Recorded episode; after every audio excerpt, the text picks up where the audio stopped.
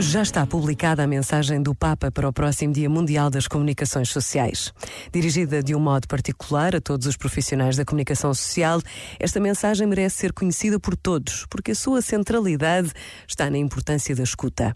Diz-nos o Papa, a primeira escuta a reaver quando se procura uma comunicação verdadeira é a escuta de si mesmo, das próprias exigências mais autênticas, inscritas no íntimo de cada pessoa. Por vezes, basta a pausa de um minuto para intuirmos a verdade destas palavras. Se queremos comunicar com verdade, precisamos de nos ouvir a nós próprios. E a oração precisa desta escuta honesta, exigente, verdadeira. Porque rezar também é comunicar. Pensa nisto e boa noite. Este momento está disponível em podcast no site e na app.